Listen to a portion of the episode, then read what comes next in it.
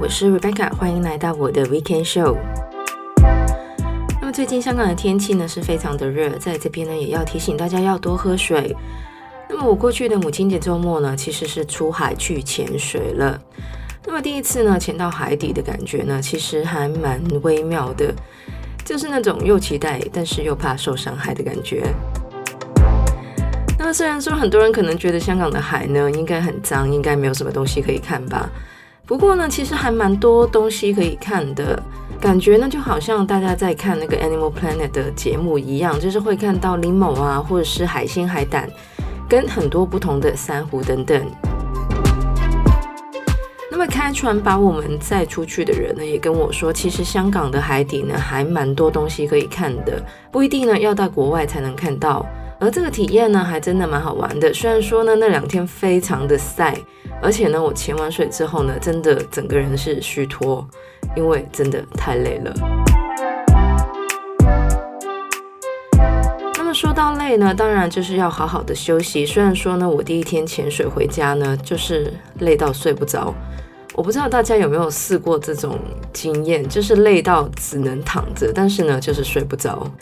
那么我潜完水的那两天呢，真的就是这样。其实呢，睡不好或是睡不够呢，真的是现代人的一个普遍的问题。所以呢，我们这个礼拜要来跟大家聊到的呢，就是睡眠。那么现代人呢，讲求效率、生产力斜杠，亚洲人的工时长度呢，更是世界最高的，尤其是在香港。不过呢，工作的多，相对的，我们休息的时间呢，就会被牺牲了。而失眠更是很多现代人的困扰。据统计呢，每十个美国人就有一个呢有长期失眠的问题。那么我最近呢就有看《纽约时报》有一篇新闻说，就是呢中年人如果每天睡眠的时间不足六小时，很容易呢就会在老年的时候出现失智的现象。那么虽然我们都知道睡眠很重要，但是呢我们却很少会讨论睡眠。那么在二零一九年的时候呢，UC Berkeley 的教授 Matthew Walker 呢就推出了一本很畅销的书，名字就叫做 Why We Sleep，为什么我们要睡觉？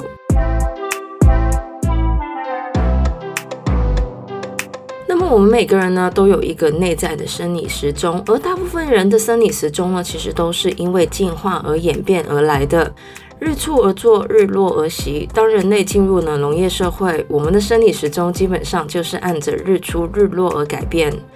不过，虽然说人类基本上都是晨间活动的动物，但这不代表我们之间呢就没有夜行人。其实呢，大概有百分之三十的人呢是属于夜行人的。由于我们的社会呢是一个晨行人的社会，因此对于夜行人来说呢，其实并不友善。这也让很多的夜行人呢都有睡眠不足的问题，甚至呢是会因此导致糖尿病、忧郁症还有癌症。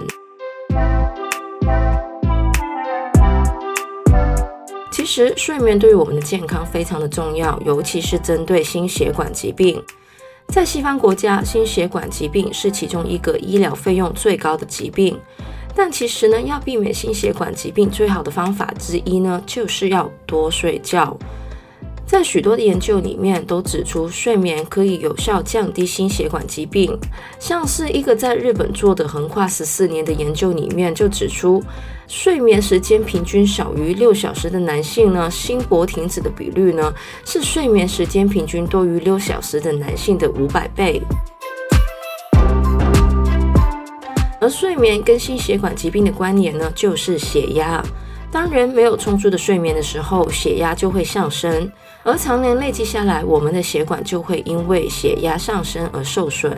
从而增加了我们患上心血管疾病的机会。那么，除了心血管疾病之外呢，其实研究也证实了，缺乏睡眠呢会影响我们的新陈代谢。因为我们的某一些荷尔蒙呢是透过睡眠来调节的，所以呢，睡眠不够的人呢，其实很容易就会有新陈代谢的问题，也就是很容易会变胖。那么，缺乏充足的睡眠，除了会影响我们的个人健康之外呢，其实也可能会危害社会的安危。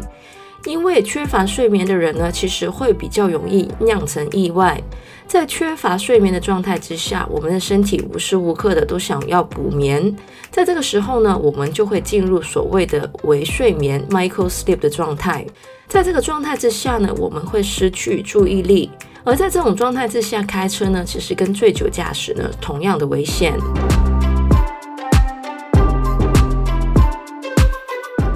然我们经常听到充足的睡眠是八个小时，但是呢，大部分的人其实很少会睡够八个小时，或是我们的睡眠品质呢是不好的。那么，想要有充足还有好质量的睡眠呢，首先我们要避开摄取酒精还有尼古丁。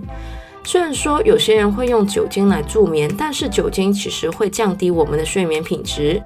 而尼古丁则是跟咖啡一样有提神的功效，当然也就让我们无法睡着。而除了避免酒精还有尼古丁之外呢，为自己设计一个睡前的仪式呢，也是对我们的睡眠有帮助的。像是在睡前泡浴，把灯光调暗，或是关闭一些有蓝光的电子产品等等。另外呢，日光其实是一个调节生理时钟的关键。刚刚也有提到，我们的社会呢是按照日出而作，日落而息来运作的，因此呢，我们的身体也是按照日光来调节的。如果大家不像我一样是一个晨型人的话呢，在早上经常觉得没有睡饱，但是又要上班上课的话呢，其实把窗帘打开，吸收一下日光呢，就可以改善这个问题，同时也可以调节我们的生理时钟。当然，不同的人因为工作需要有不同的生活模式，万一是一些需要上晚班的人，其实也可以透过日光调节自己的生理时钟。像是如果下班的时间一定是有日光的话，可以戴上太阳眼镜，或是在房间里面装一些有遮光的窗帘。同时在休息前尽量避免咖啡跟尼古丁。另外呢，适当的运动还有健康的饮食呢，其实也可以降低这个日夜颠倒对于我们身体的影响。那么，虽然我知道现代的人呢，生活非常的繁忙，很多人呢都会把睡眠的这个 priority 呢放到很后面，但是呢，睡眠对于我们的身心健康呢，其实都非常重要的。而且呢，虽然很多人觉得平日睡不够的话呢，可以用假日来补眠，但是呢，其实这样子呢是无法弥补失去的睡眠的。所以呢，为了自己的身心健康着想呢，最好还是培养一个良好的睡眠习惯。最后呢，很多人想到失眠呢，可能会用一些市面上的补充剂去改善失眠的问题，尤其呢是这个 melatonin，也就是褪黑激素。那么虽然说这个 melatonin 呢是人体一个自然会产生的荷尔蒙，可以帮助睡眠。但是呢，长期依赖补充剂去调节睡眠呢，其实会让我们的身体造成依赖。所以呢，其实关于这个 melatonin，除非是这个短期用来应付 jet lag 之外呢，其实呢，并不太建议大家呢，就是长期使用。当然，还是要说一句，就是呢，在使用任何的补充剂或是健康食品之前呢，最好还是咨询一下自己的家庭医生。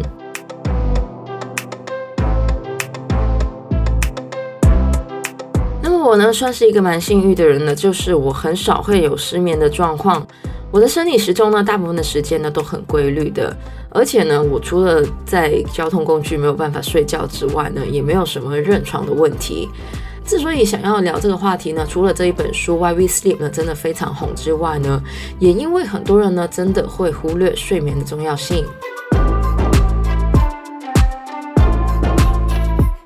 以上呢就是我们这个礼拜节目内容了。喜欢我们节目的朋友呢，记得在不同的 Podcast 平台上追踪或点评我们的节目。我们的节目呢会在每周日的八点钟更新。希望大家有个美好的周末，记得要多喝水。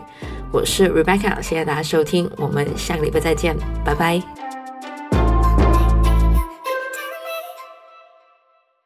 所以呢，我们这个礼拜要来跟大家聊到的，日出而作，日落而息。当人类其实呢，大概有三十%，从而增加了我们患上心血病。那么缺乏充足的睡眠，